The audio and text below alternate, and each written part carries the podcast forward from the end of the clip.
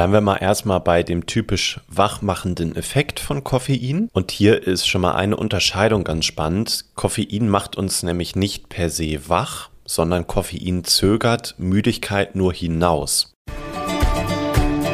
Hallo, schön, dass du wieder eingeschaltet hast zum Vita Moment Podcast, dein Podcast für Ernährung, Gesundheit und Wohlbefinden. Hier ist wie immer Chiara und Lars ist natürlich auch wieder mit am Start. Hallihallo. Laut Deutschem Kaffeeverband konsumiert jeder Deutsche im Schnitt 166 Liter Kaffee pro Jahr. Damit ist Kaffee so ziemlich das beliebteste Getränk in Deutschland. Wundert mich jetzt nicht. Ohne die erste Tasse Kaffee morgens geht bei den meisten eigentlich gar nichts. Aber wie gesund ist Kaffee denn eigentlich? Welche Vor- und Nachteile hat Kaffee? Und vor allem, was gibt es für Alternativen, die lecker sind und vielleicht sogar noch einen Ticken gesünder? Dann würde ich sagen, los geht's mit der Folge. Ja, die Frage, ob Kaffee nun gesund oder auch ungesund ist, wird von Expertinnen und Experten tatsächlich heiß umstritten. Lass uns doch mal damit starten, dass wir einmal die Vorteile nennen, was so ein moderater Kaffeekonsum mit sich bringt, Lars. Ich glaube, für die meisten ist ganz klar, dass das enthaltene Koffein im Kaffee dir Energie liefert, quasi, kommen wir gleich nochmal drauf. Und das hilft dir einfach dabei, wach durch den Tag zu kommen. Außerdem ist in Studien bewiesen, dass Kaffee bzw. das darin enthaltene Koffein deine körperliche Leistungsfähigkeit außerdem steigert. Das kommt zum Beispiel dadurch, dass du einfach eben mehr Energie hast und dass du durch Kaffee häufig auch einfach motivierter bist. Ein großer gesundheitlicher Vorteil ansonsten ist noch, dass Kaffee eine hohe Menge an Antioxidantien hat. Das bedeutet, Kaffee schützt uns teilweise vor freien Radikalen in unserem Körper und ist damit sehr, sehr wichtig, gerade wenn wir älter werden. Kaffee ist tatsächlich sogar auch gesund für die Leber, denn es gibt da eine Studie des National Cancer Institutes und da wurde herausgefunden, dass Kaffeetrinker tendenziell bessere Leberwerte haben als Nicht-Kaffeetrinker. Und das kann man wiederum auch den enthaltenen Antioxidantien im Kaffee zuschreiben. Die wirken nämlich entzündungshemmend und können die Leber vor Erkrankungen schützen. Und ich glaube, eine Sache, die vielleicht auch manche schon wissen, Kaffee hilft auch für eine bessere Fettverbrennung, denn der Stoffwechsel wird einfach angeregt und dadurch kann es tatsächlich, wenn du abnehmen möchtest, auch noch ein kleines bisschen besser funktionieren. Natürlich wird jetzt Kaffee aber nie das sein, was einfach automatisch dazu führt, dass du schlanker wirst. Das wäre ja schön, ne? Dann würden wir alle nur noch Kaffee trinken. Ja.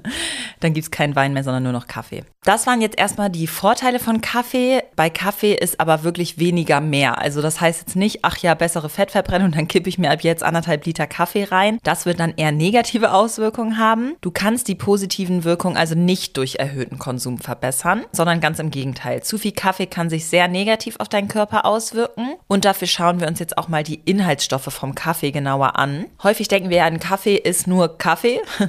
Äh, das ist aber nicht ganz richtig, denn die Kaffeebohne enthält viele weitere Stoffe, die uns gar nicht so bewusst sind. Lars, magst du da mal genauer drauf eingehen?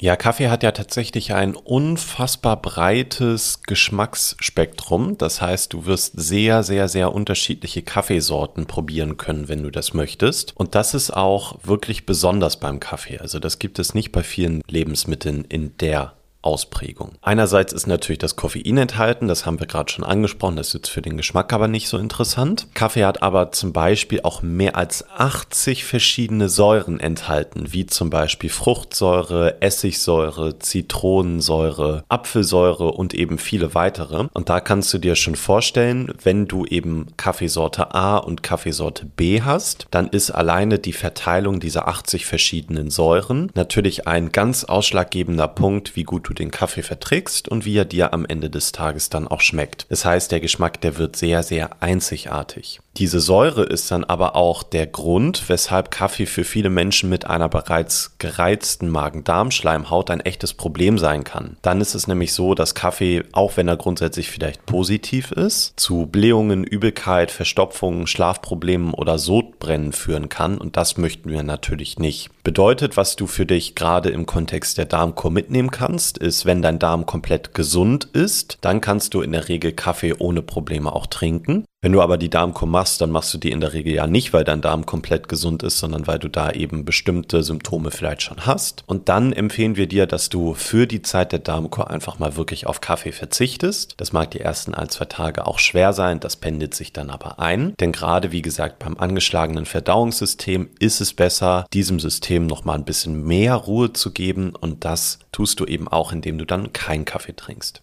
Ja, ganz genau. Das ist auch super wichtig. Also es bedeutet nicht, nur weil du jetzt die Darmkur machst, dass du nie wieder Kaffee trinken kannst. Sobald du deinen Darm wieder so richtig aufgepäppelt hast und der wieder fit ist, kann es sehr gut sein, dass du ohne Probleme Kaffee trinken kannst, den verträgst und auch keine blöden Probleme wie Blähung, Übelkeit oder Sodbrennen bekommst. Und ich finde, 30 Tage ohne Kaffee, denn so lange geht ja die Darmkur, ist auf jeden Fall machbar. Das ist vielleicht die ersten Tage ein bisschen schwierig, weil wir auch einfach Gewohnheitstiere sind. Aber wir kommen nachher noch zu ganz vielen tollen, leckeren Alternativen Alternativen und dann fällt es sogar fast gar nicht mehr auf, würde ich fast behaupten. Der nächste möglicherweise kritische Stoff im Kaffee ist das Koffein. Das haben wir ja jetzt vorhin auch schon mal angesprochen. Koffein kann man positiv und auch negativ sehen. Bevor wir da jetzt genauer drauf eingehen, würde ich sagen, Lars, erklär doch mal kurz, was Koffein überhaupt ist und auch welche Wirkung Koffein in unserem Körper hat.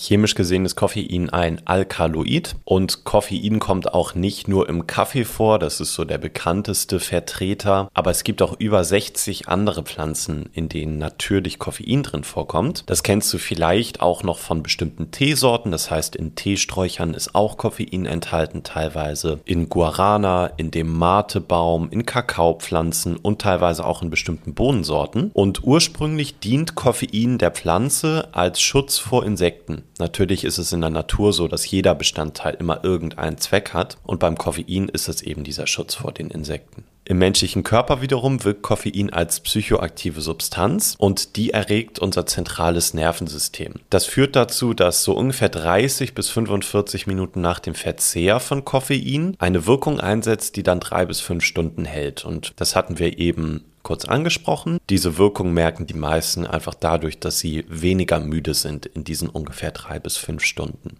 Koffein wird über den Magen und über den Dünndarm aufgenommen und von dort gelangt es dann in den Blutkreislauf und somit in den ganzen Körper. Ja, ich glaube, wir alle kennen das auch ganz gut. Haben wir mal zu viel Kaffee getrunken, dann haben wir oft mehrere Stunden so ein Zittern in den Händen, ein Unruhegefühl und teilweise sogar auch Herzrasen. Das kann dann auch mal gerne ein paar Stunden anhalten. Ich hatte das tatsächlich neulich gerade erst. Da hatte ich wenig gegessen und dann, glaube ich, zwei Kaffee sogar nur getrunken und ich saß hier die ganze Zeit total aufgekratzt und konnte mich eigentlich auf nichts konzentrieren, hatte wirklich richtig Herzrasen. Also ich glaube, das kennen viele mal, die vielleicht auf leeren Magen Kaffee getrunken haben oder auch einfach eine Tasse zu viel. Und das ist auch tatsächlich etwas, da kann man dann auch wirklich nichts gegen tun. Also ich habe dann auch gegoogelt und dachte, okay, was kann ich jetzt machen? Man kann dann viel Wasser trinken, aber ansonsten ist das Koffein in deinem Blutkreislauf und dann musst du erstmal warten, bis es abgebaut wurde. Um nun sagen zu können, ob Koffein mehr gute oder mehr schlechte Seiten hat, sollten wir einmal darüber sprechen, wie Koffein denn eigentlich dann genau wirkt. Wir haben ja jetzt drüber gesprochen, was Koffein ist, aber wie wirkt denn Koffein, Lars?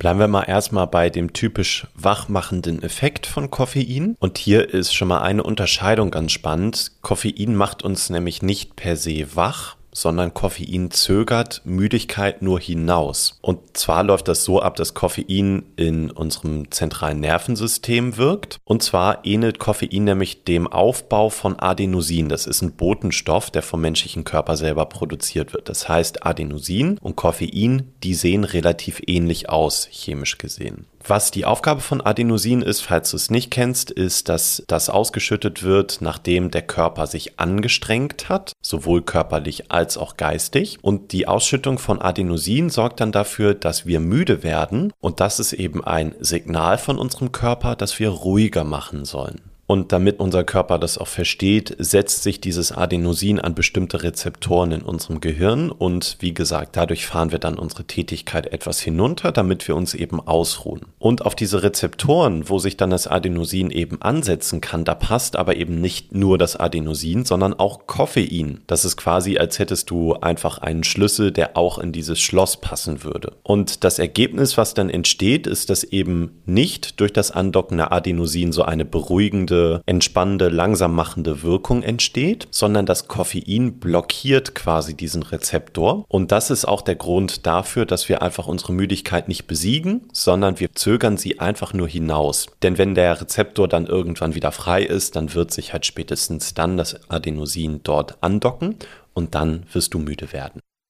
Ja, und da muss einem natürlich auch immer bewusst sein, dass wir damit in den Prozess des Körpers eingreifen. Das ist für den Moment jetzt erstmal nicht so tragisch. Wenn du das allerdings immer machst, dann arbeitest du nicht mehr mit deinem Körper, sondern du trickst ihn irgendwie aus. Allerdings wurde auch festgestellt, dass der Körper sich anpasst und mehr Rezeptoren bildet, sodass das Adenosin trotzdem noch andocken kann und wir somit bei häufigem Kaffeekonsum den Effekt des Koffeins gar nicht mehr so richtig bemerken. Das kennen, glaube ich, viele auch. Koffein hat allerdings auch noch einen anderen Effekt, als nur diese Rezeptoren zu blockieren. Lars, erzähl doch mal. Ich glaube, viele, die hier regelmäßig zuhören, haben schon häufiger davon gehört, dass der Körper in einen sogenannten Fight-or-Flight-Modus schalten kann. Um das auf Deutsch zu sagen, wenn du vielleicht damals, als es noch nicht so viel Technik und so weiter gab, vor einer Raubkatze oder so standest, dann hat sich dein Körper entschieden, wird der jetzt kämpfen oder wird der fliehen? Und das ist dieses Kämpfen oder Fliehen. Und dieser Zustand, der ist ganz eng verknüpft mit Adrenalinausschüttung. Und dieses Adrenalin, das wird in unserer Nebenniere produziert. Und Koffein versetzt den Körper eben auch in diesen Fight-or-Flight, also in diesen Kampf- oder Flieh-Modus. Wenn dieser Adrenalinkick, der dann aber durch das Koffein ausgeschüttet wird, wieder abebbt, dann bekommen wir eben Anzeichen von Erschöpfung, Müdigkeit, Kopfschmerzen und so weiter. Wichtig ist deswegen einfach unbedingt, dass egal wie viel Kaffee du trinken möchtest, du musst einfach immer für dich selber entscheiden, wie viel du wirklich verträgst und wie stark du einfach auch in deinen natürlichen Rhythmus des Körpers eingreifen möchtest. Das solltest du auf jeden Fall nicht unterschätzen. Denn natürlich hat es einen Grund, dass unser Körper uns sagt, dass wir eine Pause brauchen, dass wir müde sind, dass wir erschöpft sind und dass eben das Adenosin damit uns eigentlich auch zur Ruhe so ein bisschen zwingen möchte. Und wenn wir dann immer unserem Körper zeigen, zeigen, hey, nee, ich trinke jetzt einfach Kaffee und dann bleibe ich genauso wach wie vorher, dann ist das eigentlich nicht das, was unser Körper natürlicherweise möchte. Vielleicht ist der Körper ja sogar krank, der braucht mehr Schlaf oder braucht einfach eine Pause. Insofern ist es schon gut, wenn du auch auf diese innere Stimme wirklich hörst und die nicht komplett einfach mit Kaffee immer mundtot machst. Ja, genau. Das heißt, wir sollten auf jeden Fall darauf achten, wie viel Koffein wir zu uns nehmen. Und deswegen würde ich sagen, lass uns noch mal kurz darüber sprechen, wie viel Koffein man denn jetzt gut am Tag zu sich nehmen kann und ab wann es kritisch wird. Also ab wann ist es zu viel Koffein. Laut der EFSA, also die Europäische Behörde für Lebensmittelsicherheit, sind 400 Milligramm Koffein pro Tag unbedenklich. Das sind so circa drei bis vier normale Tassen Filterkaffee pro Tag. Aber hier muss man jetzt wirklich aufpassen, denn Koffein ist, wie wir ja anfangs schon erwähnt haben, nicht nur in Kaffee enthalten, sondern auch in sowas wie dunkler Schokolade, in verschiedenen Tees, in Cola, das wissen wir natürlich alle, aber teilweise auch in Medikamenten. Und das alles summiert sich dann über den Tag auf und es kommt immer mehr Koffein dazu und dann kannst du auf einmal doch nicht mehr die drei bis vier Tassen Filterkaffee pro Tag trinken und bist dann schnell mal über dem täglichen Bedarf. Lars, hast du mal ein paar Beispiele, wie viel Koffein denn jetzt wo enthalten ist, damit man sich das irgendwie ein bisschen besser vorstellen kann? Ja, ich habe da ein paar Beispiele vorbereitet und sicherlich am spannendsten ist, glaube ich, der Filterkaffee. Den trinken wir in Deutschland ja am häufigsten. Da ist es nämlich so, dass du bei einer normalen Tasse, allerdings bei einer kleinen Tasse, nicht bei einem Becher, also so bei ungefähr 125 Milliliter, 100 Milligramm Koffein pro Tasse hast. Das heißt, wie Chiara eben sagte, wenn du da drei bis vier Tassen von trinkst am Tag, dann bist du bei dieser sicheren Menge, die von der Europäischen Lebensmittelbehörde ausgegeben wird. Du kannst jetzt aber natürlich dann nicht das Ganze übertragen auf drei bis vier Becher Kaffee am Tag, da bist du dann bei deutlich mehr. Wenn du einen Espresso trinkst, das ist logischerweise immer eine kleine Menge. Wir gehen jetzt mal von 30 Millilitern aus, dann hast du da 40 Milligramm. Also hier im Verhältnis eben zu dem Filterkaffee hast du ja nur 40 Prozent des Koffeins. Das heißt, wenn du reagierst auf Koffein, wenn du schnell anfängst zu zittern, dann trink vielleicht eher mal einen kleinen Espresso, anstatt dass du den ganzen Tag Filterkaffee trinkst. Wenn du Cappuccino trinkst, dann hast du so ungefähr auf 120 Milliliter 40 Milligramm Koffein pro Tasse. Das ist dann ungefähr die gleiche Menge wie beim Espresso. Wenn du schwarzen Tee trinkst, wir gehen jetzt hier von einer großen Tasse aus, 200 Milliliter, dann hast du da tatsächlich auch 50 Milligramm Koffein, das ist ganz schön viel. Eine Dose Cola, also so eine typische 330 Milliliter Dose, sind 35 Milligramm Koffein. Eine Dose Energy Drink sind 80 Milligramm Koffein, also das kommt schon sehr nah an den Filterkaffee. Und zum Beispiel eine ganze Tafel Zart-Bitter-Schokolade wären auch 60 Milligramm Koffein. Das ist sogar ganz schön viel. Klar, hier isst du im Zweifel wahrscheinlich jetzt nicht eine ganze Tafel, gerade von der Zart-Bitter-Schokolade. Kann aber auch mal passieren. Kann passieren, aber ich würde mal behaupten aus meiner persönlichen Erfahrung, dass du eher dann eine ganze Tafel essen würdest, wenn es nicht zartbitter ist, sondern wenn es Milchschokolade ist. Da wiederum ist weniger Kakaoanteil drin, deswegen auch weniger Koffein. Aber ja, eine ganze Tafel Zartbitterschokolade wären eben auch ganze 60 Milligramm Koffein. Hier siehst du also auch sehr, sehr gut, dass eben sowas wie vielleicht noch ein Energy-Drink oder Zartbitterschokolade, was weiß ich, wenn du das den ganzen Tag über verteilst, dann doch mal isst und trinkst, dann kann sich das ganz schön summieren. Und auch der Filterkaffee an sich, der hat es halt echt in sich und da landest du schon sehr schnell über diesen empfohlenen 400 Milligramm Koffein am Tag. Ja, und schau da auch wirklich mal auf die Medikamente, die du vielleicht einnimmst. Ich weiß noch, dass ich auch mal eine Zeit lang, ich hatte mal mit Kopfschmerzen zu kämpfen und dann habe ich mal auf Empfehlung einer Freundin ein bestimmtes Kopfschmerzpräparat gekauft. Das will ich jetzt nicht nennen, aber da ist auf jeden Fall zum Beispiel auch recht viel Koffein drin, weil es nämlich auch die Kopfschmerzen dann vertreiben soll. Aber wenn du das dann auch noch einnimmst, hast du natürlich in Summe auch nochmal deutlich mehr. Also guck da wirklich mal auf deine Verpackung drauf, was da so steht, was da drin ist. Das heißt, wir nehmen ja so über den Tag verteilt schon wirklich recht viel Koffein zu uns. Daher ist es auch wirklich gar kein Wunder, dass wir bei ganz, ganz vielen Menschen sehen, dass sie einen wirklichen Koffeinentzug haben und es ihnen in den ersten Tagen dann auch nicht so gut geht. Viele klagen dann anfangs über Kopfschmerzen, Müdigkeit, weil der Körper sich erstmal daran gewöhnen muss, dass er seine tägliche Zufuhr Koffein nicht mehr bekommt und er wieder lernt, so selber ein bisschen aus den Puschen zu kommen, morgens rauszukommen und nicht auf diese kleine Droge, sage ich mal, angewiesen ist. Übrigens, morgens kann man dem Körper da auch einfach mal ein bisschen Zeit geben. Also ich kenne das selber von mir auch, dass ich dann schnell einen Kaffee trinken möchte, damit ich wach werde. Der Körper, der braucht aber einfach auch ein paar Minuten, halbe Stunde, Stunde, bis der wirklich richtig wach ist. Also Ruhe bewahren.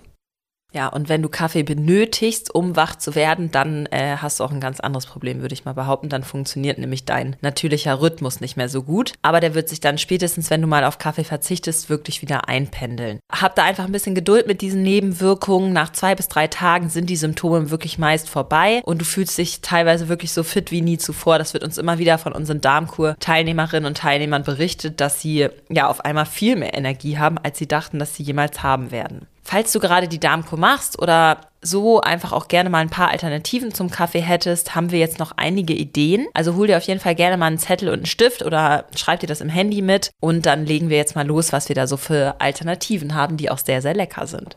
Ja, unser stärkster Tipp heute für dich ist etwas, was so wie Kaffee schmeckt, aber wo eben kein Koffein und Kaffee drin ist. Das ist nämlich unser sehr beliebter Kaffee Karamell Daily Protein Eiweiß Shake. Ich liebe den.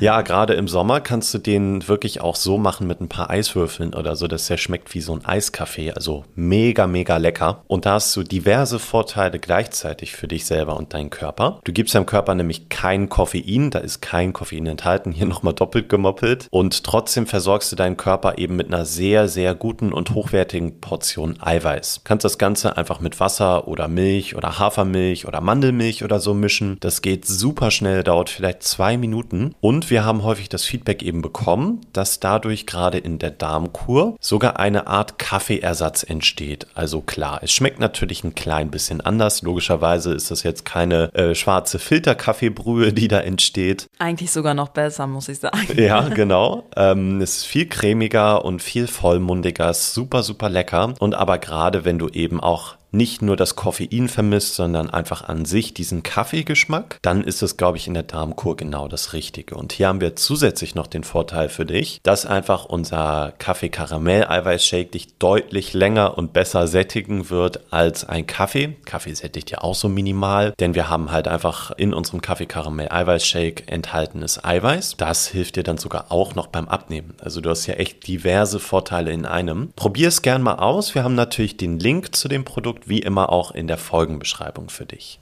Ja, außerdem noch lecker sind Lupinenkaffee. Die gibt's teilweise auch schon bei Rewe oder im Reformhaus, Bioladen. Vielleicht auch beim Edeka musst du mal dich umschauen. Dann kannst du dir auch noch einen frischen Ingwertee selber machen. Du kannst die gesunden Kakao selber machen, ohne Zucker. Und natürlich einen Kakao dann nehmen, der ohne Zucker ist. Also jetzt kein Kaba oder so. Heiße Zitrone ist auch total lecker, finde ich. Eichelkaffee gibt es auch. Löwenzahnwurzelkaffee, Zichorienwurzelkaffee. Dann sowas wie eine goldene Milch kannst du dir auch selber machen mit Kurkuma Aroma. Und häufig geht es, finde ich, gar nicht unbedingt darum, dass man morgens unbedingt Kaffee trinkt, sondern man möchte nur ein anderes Getränk haben als Wasser und ich persönlich auch immer noch als einen normalen Tee. Deswegen ist für mich dann sowas wie Lupinenkaffee oder auch so eine goldene Milch total super. Probier dich da doch einfach mal durch und guck, was dir schmeckt. Genau, pass dann nur ein bisschen auf, dass du während der Darmkur nicht den Getreidekaffee nimmst, wie zum Beispiel Karo-Kaffee der wäre einfach nicht passend, weil da Gluten enthalten ist. Und das sollten wir in der Darmkur nicht zusätzlich noch nehmen. Da findest du einfach mit den gerade von Chiara genannten Alternativen bessere Möglichkeiten, die du nutzen kannst.